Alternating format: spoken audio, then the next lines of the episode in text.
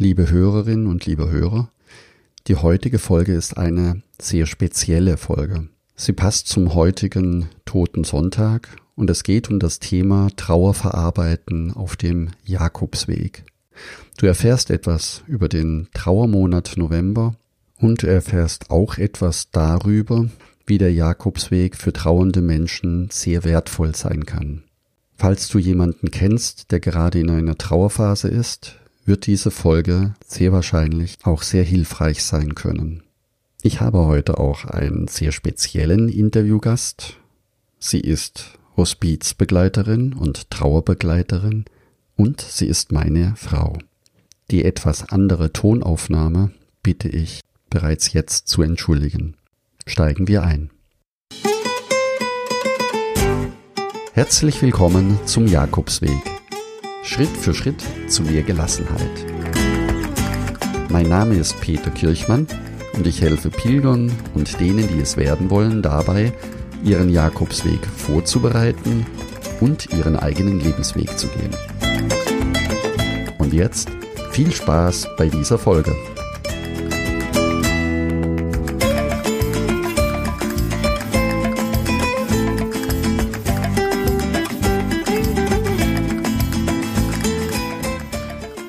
Der November ist der Monat des Gedenkens.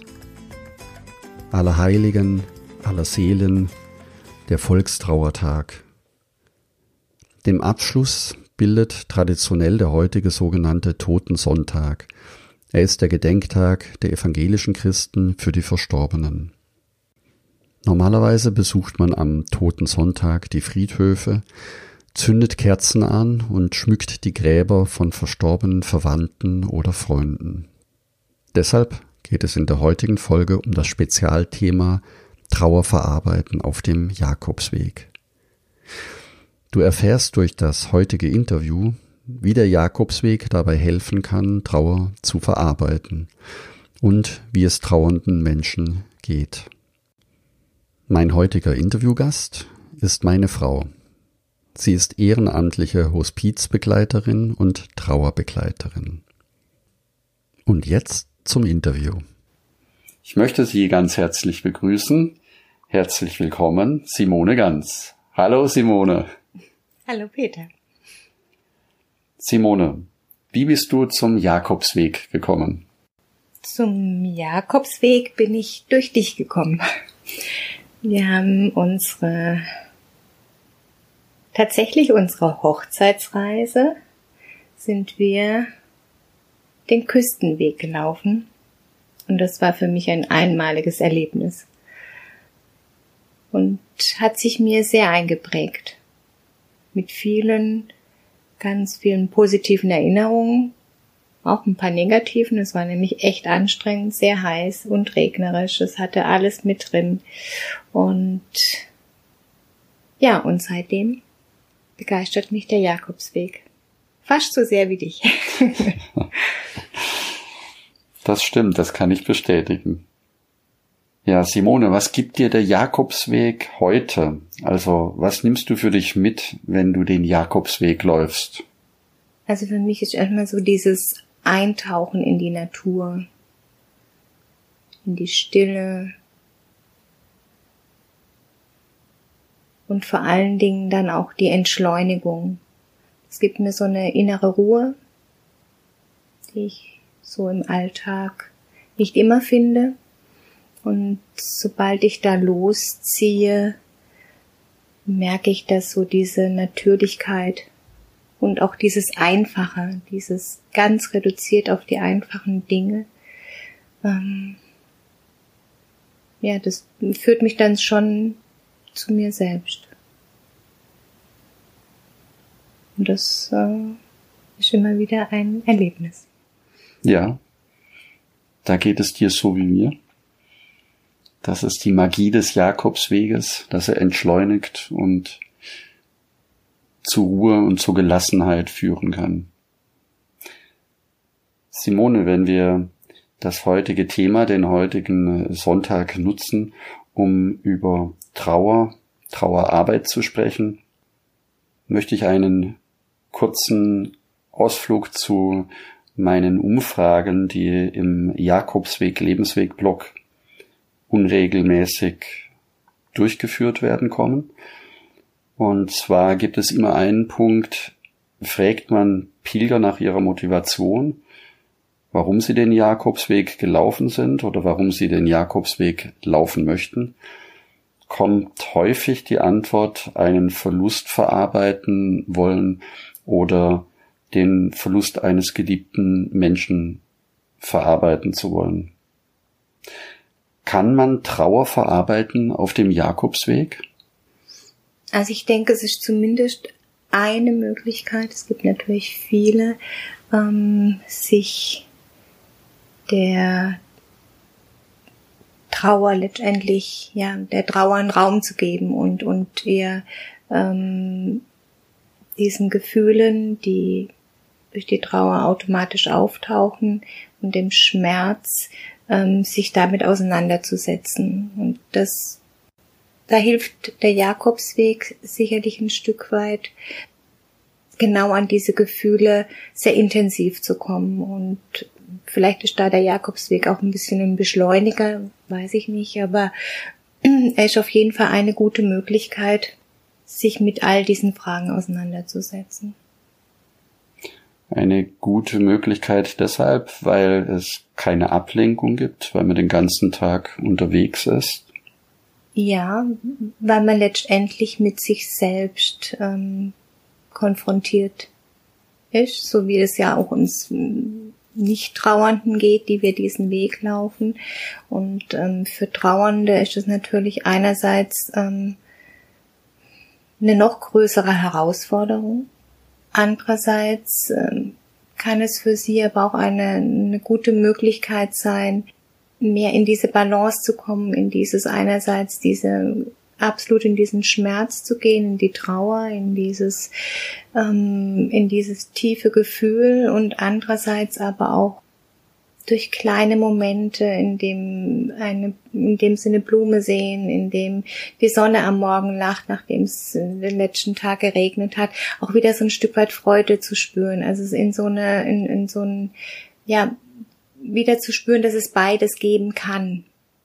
Simone, welche Hoffnung verbinden Trauernde mit dem Jakobsweg, wenn sie sich auf den Weg begeben? Oftmals ähm, berichten mir Trauernde, dass sie diese Hoffnung haben, ähm, diese Trauer und den Schmerz praktisch so auf diesem Weg zu lassen, äh, zurückzulassen, ähm, abfallen zu lassen, äh, in Santiago ähm, zu lassen oder in Finisterre ins Meer abzugeben. Ähm, und ich denke, das kann auch ein, ein, ein, ein Stück weit geschehen, denn auf dem Weg können wir wirklich viel dem Jakobsweg übergeben und, und auch unser Gepäck wird ein bisschen leichter. Wir können schon ein Stück weit eine Last ähm, auf dem Jakobsweg lassen. Doch ich denke, eins muss uns trotz allem auch immer wieder bewusst sein ein Stück oder ein Teil der Trauer werden wir auch wieder mit nach Hause nehmen. Und ähm, denn ein Teil der Trauer oder die Trauer in einer anderen Form wird uns das Leben lang begleiten. Denn Trauer ist Liebe. Wir trauern, weil wir einen lieben Menschen verloren haben. Und ähm, die Liebe zu dem Menschen bleibt auch zum Verstorbenen. Und somit wird auch immer ein Stück weit die Trauer bleiben. Und hm. die nehmen wir verändert nach einem Jakobsweg, ja, wieder mit. Das ist ein sehr schönes Bild, dass nicht nur die Trauer bleibt, sich verändert, sondern auch die Liebe zu dem Menschen, der gegangen ist, mhm. auch bleibt. gefällt mir sehr schön, ein sehr schönes Bild. Wenn wir auf den Jakobsweg noch einmal zurückkommen, was bewirken die täglichen Abläufe auf dem Camino mit dem Trauernden? Also meiner Erfahrung nach ähm, sind gerade in der Trauerzeit ähm, Rituale unheimlich hilfreich. Und ähm, da ist genau so dieses, dieser rituelle Ablauf eigentlich eines Ta Tages auf dem Jakobsweg. Das sind ja eigentlich die Tage tatsächlich jetzt vom Ablauf her wirklich hm, größtenteils identisch. Wir stehen früh auf, wir waschen uns schnell, wir packen den Rucksack, wir frühstücken noch was und dann sind wir den ganzen Tag unterwegs, alleine oder es schließt sich mal jemand an. Wir machen eine Pause und abends kommen wir in die Pilgerherberge, wir essen noch was und fallen erschöpft ins Bett und schlafen. Und, und am nächsten Morgen geht es weiter. Genau. Mit dem gleichen Ritual. Genau. Vielleicht ja. sind dann die Beine noch ein bisschen schwerer und wir haben Muskelkater, aber der Ablauf ist immer identisch und das kann eben unheimlich ähm, erleichtern, um dann einfach auch diesen Kopf frei zu bekommen, weil wir müssen uns über vieles gar keine Gedanken mehr machen, mhm. weil das alles so so abläuft und das da sind wir auch dann ein Stück getragen, gerade in dieser Trauer und in dem Schmerz. Das, das hilft auch, ähm, sich so, sagen wir, auch diesem Leben wieder ein, ein Stück weit hinzugeben, weil es so, so was, ähm, so, ein, so, ein, so einen ganz rituellen Ablauf hat und ja, mhm. und uns ein Stück weit auch trägt. Wir haben auf dem Jakobsweg auf der einen Seite die Tagesroutine, so wie du es gerade beschrieben hast. Würdest du ein persönliches Ritual für Trauern auf dem Jakobsweg empfehlen? Also gibt es noch etwas, wo du sagst, das ist ein zusätzliches Ritual, abweichend von der Tagesroutine? Also es gibt wirklich schöne, heilsame Rituale in der Trauerarbeit.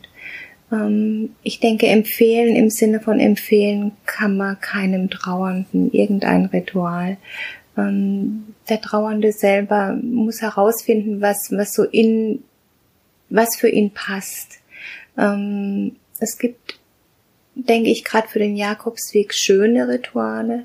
Manche nehmen ein, eine Kleinigkeit oder ein Erinnerungsstück des Verstorbenen mit auf den Weg.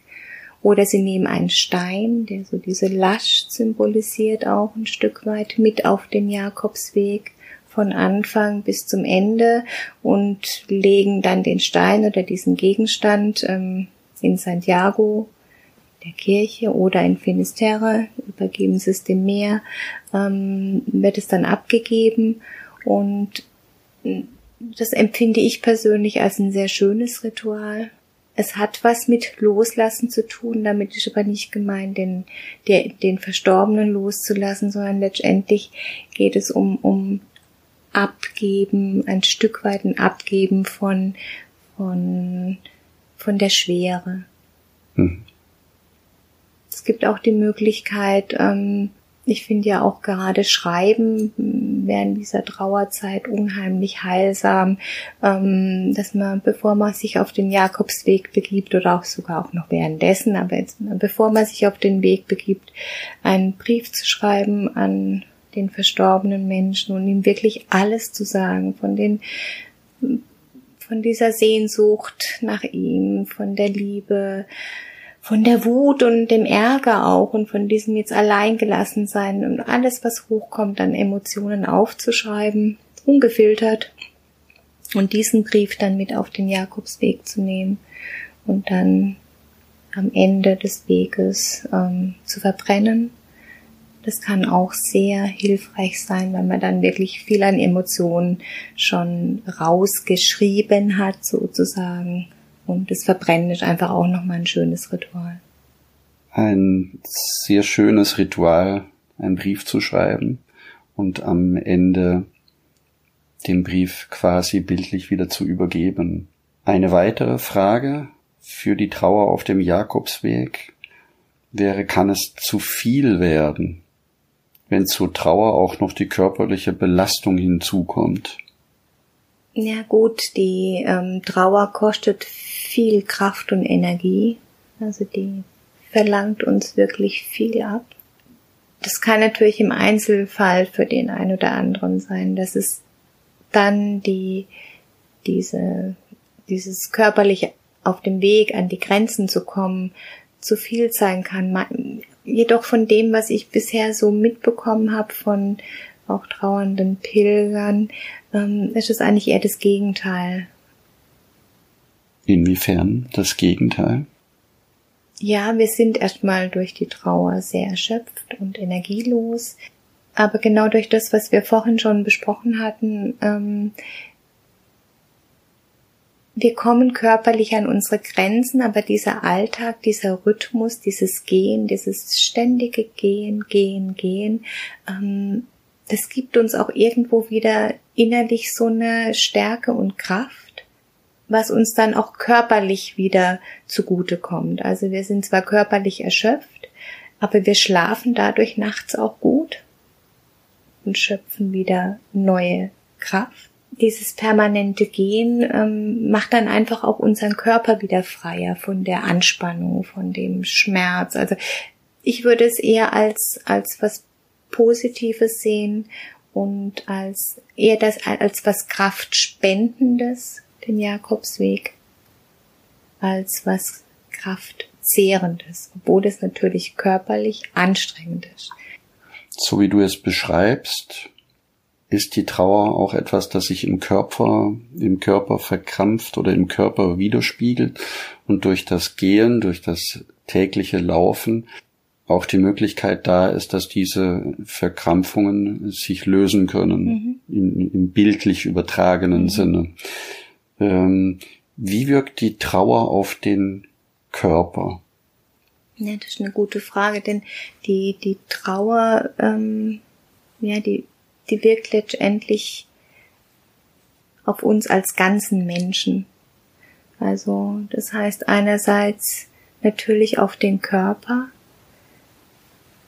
sind, ähm, es zeigt sich in, in, in manchmal in Schlafstörungen, Appetitlosigkeit, ähm, dann aber auch ganz emotional, also dieser Schmerz, diese Wut, diese Angst, der Sinnverlust, der dann dahinter steht, dann ähm, auch in unserem Verhalten, so eine Ruhelosigkeit oder eben auch eine Erstarrung. Also manchmal ähm, fällt es uns schwer, aus diesem Konkord dann rauszukommen. Dann auch sozial ähm, wirkt sich die Trauer auf uns als Mensch aus. Manche ähm, ziehen sich ganz zurück aus dem sozialen Leben, andere werden wiederum aggressiv, Teilnahmslosigkeit, alles immer nur in bestimmten Zeiten. Und das Ganze, was ich jetzt so kurz, das sind nur wirklich ganz kurze ähm, kurz beschrieben habe, ähm, sind alles ganz normale Trauerreaktionen, die eben bei jedem Trauernden vorkommen können und die auch dann irgendwann wieder vergehen. Also das ist jetzt nichts, was dann so bleibt, ähm, aber die völlig natürlich sind, weil dadurch der, der Körper und, und, und alles, was uns ausmacht, uns letztendlich auch schützt ein Stück weit und uns auch, ja, wieder die Möglichkeit gibt, uns dieser Trauer dann auch hinzugeben. Und ähm, deshalb muss man auch jetzt, wenn man jetzt vielleicht auch Trauernde kennt und im Umfeld einen Trauernden hat, keine Angst haben, dass es dann immer so bleibt. Das verändert sich und es wird auch wieder, ja, das verändert sich, ähm, aber es sind ganz typische und ganz normale Trauerreaktionen, die uns keine Angst machen müssen. Ja, Simone, du hast das äh, gerade beschrieben, dass es auch Situationen gibt, wo der Trauernde sich zurückzieht. Der Jakobsweg ist für Trauernde oft eine ganz persönliche Angelegenheit. Ist da die Gemeinschaft der Pilger oder auch das Übernachten in einer Herberge überhaupt hilfreich? Ich glaube, ähm dass es das auf dem Jakobsweg tatsächlich etwas leichter macht. Also ja, wir sind ähm, oft ist der das Bedürfnis, allein zu sein, für sich zu sein. Das heißt ja auch nicht, dass es bei jedem Trauernden so ist. Was wir gut auf dem Jakobsweg machen können, wir können den ganzen Tag alleine gehen. Ähm, und wir haben abends auch die Möglichkeit, selbst in einer Herberge uns ähm, dem Pilgergeschehen zu entziehen. Also das heißt, wir können da ja auch alleine bleiben, in uns bleiben und brauchen keinen Kontakt aufzunehmen. Aber wir können. Und das ist die große, das große Geschenk, weil wir tatsächlich immer die Wahl haben und ganz nachdem, wie es uns geht, uns Pilger öffnen können oder Angebote von Pilgern auch annehmen können, uns an den Tisch zu setzen oder eben auch nicht.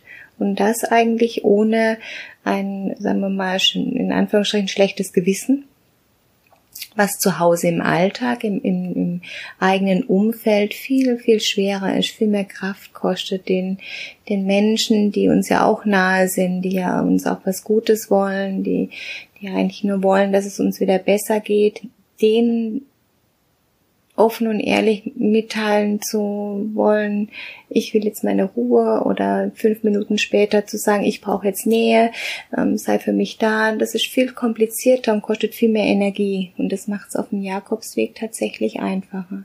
Weil es fremde Menschen sind? Genau, es sind fremde Menschen. Wir haben ja letztendlich keine Beziehung zu ihnen. Also da kann zwar, können kurze Kontakte, können uns wirklich auch unheimlich bereichern. Ähm, aber da gibt's nicht dieses, ähm, diese Art Verpflichtung oder dieses innere, dieser innere Druck, den wir uns manchmal selber machen.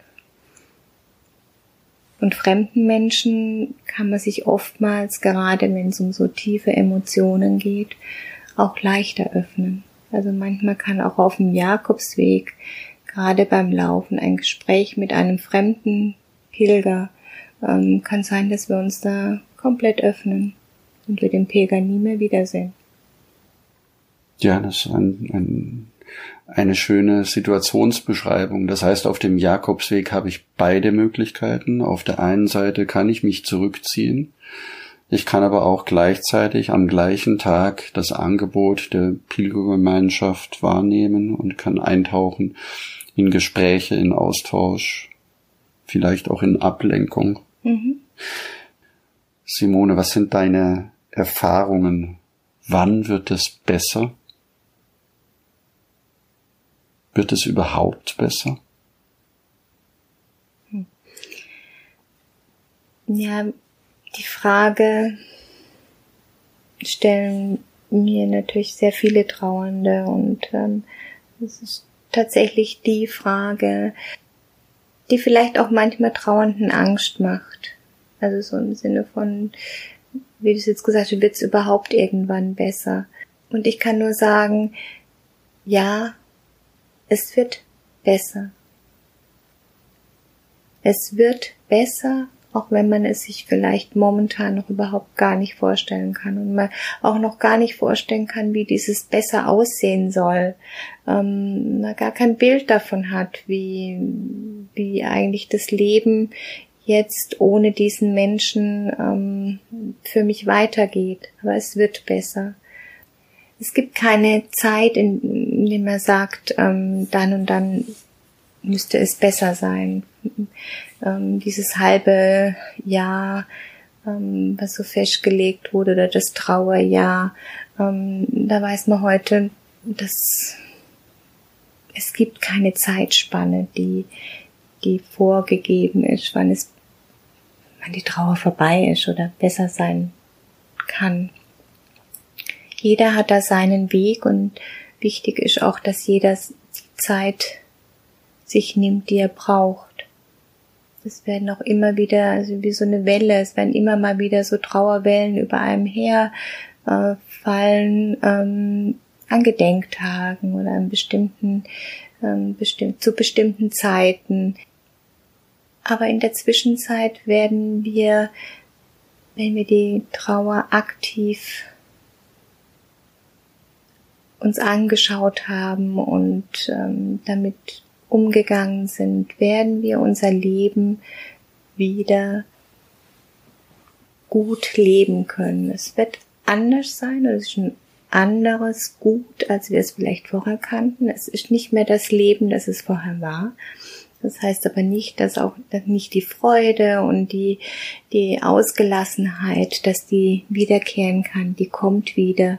Und ich denke, diese Hoffnung darf man auch in der tiefsten Trauerphase nicht aufgeben. Also es wird anders sein, wie es vorher war, aber es kann auch gut sein. Mhm. Simone, auf deiner Webseite hast du geschrieben, Schritt für Schritt mit der Trauer leben. Neben deiner ehrenamtlichen Hospiztätigkeit bist du auch in der Trauerbegleitung aktiv.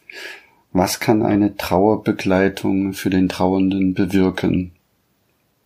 Wann kann sie sinnvoll sein?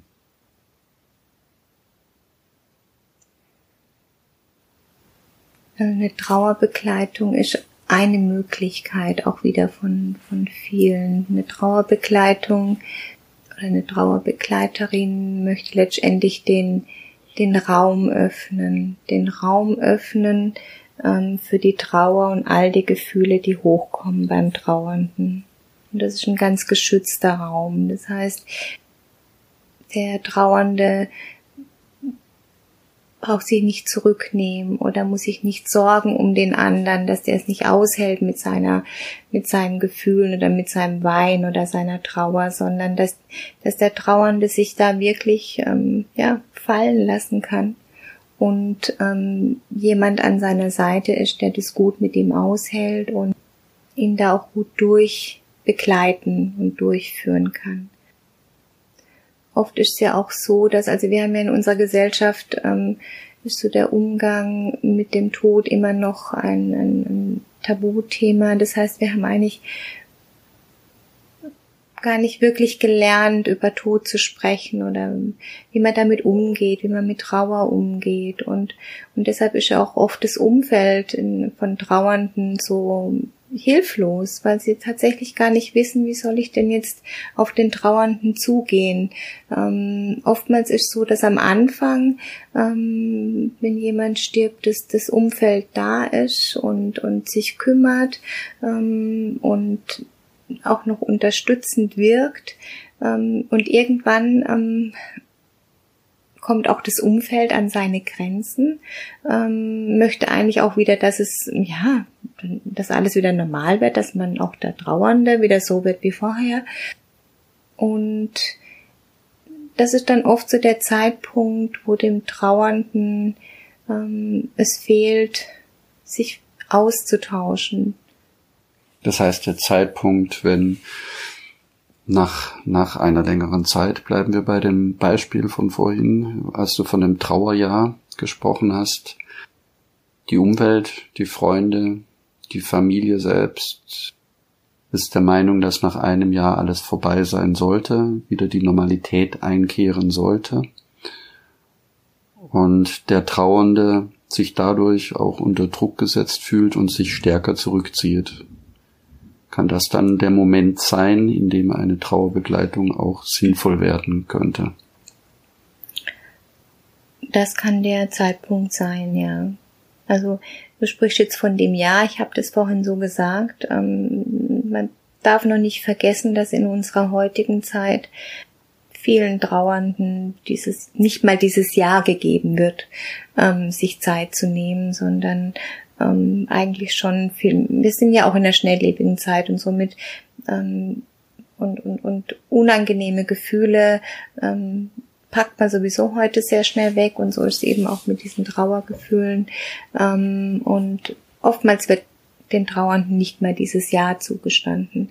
Und ja, ich denke, dass es dann ähm, eine gute Möglichkeit ist, sich ähm, einer Trauerbegleitung zuzuwenden oder einer Trauergruppe oder ähm, vielleicht hat man ja auch im nahen Umfeld jemand, mit dem man diese Dinge eben auch so besprechen kann, dann ist es gut, sich da dann wirklich denjenigen um Hilfe bitten und wichtig ist, wie ich empfinde, nicht versuchen, ganz alleine ähm, meinen damit klarzukommen und ähm,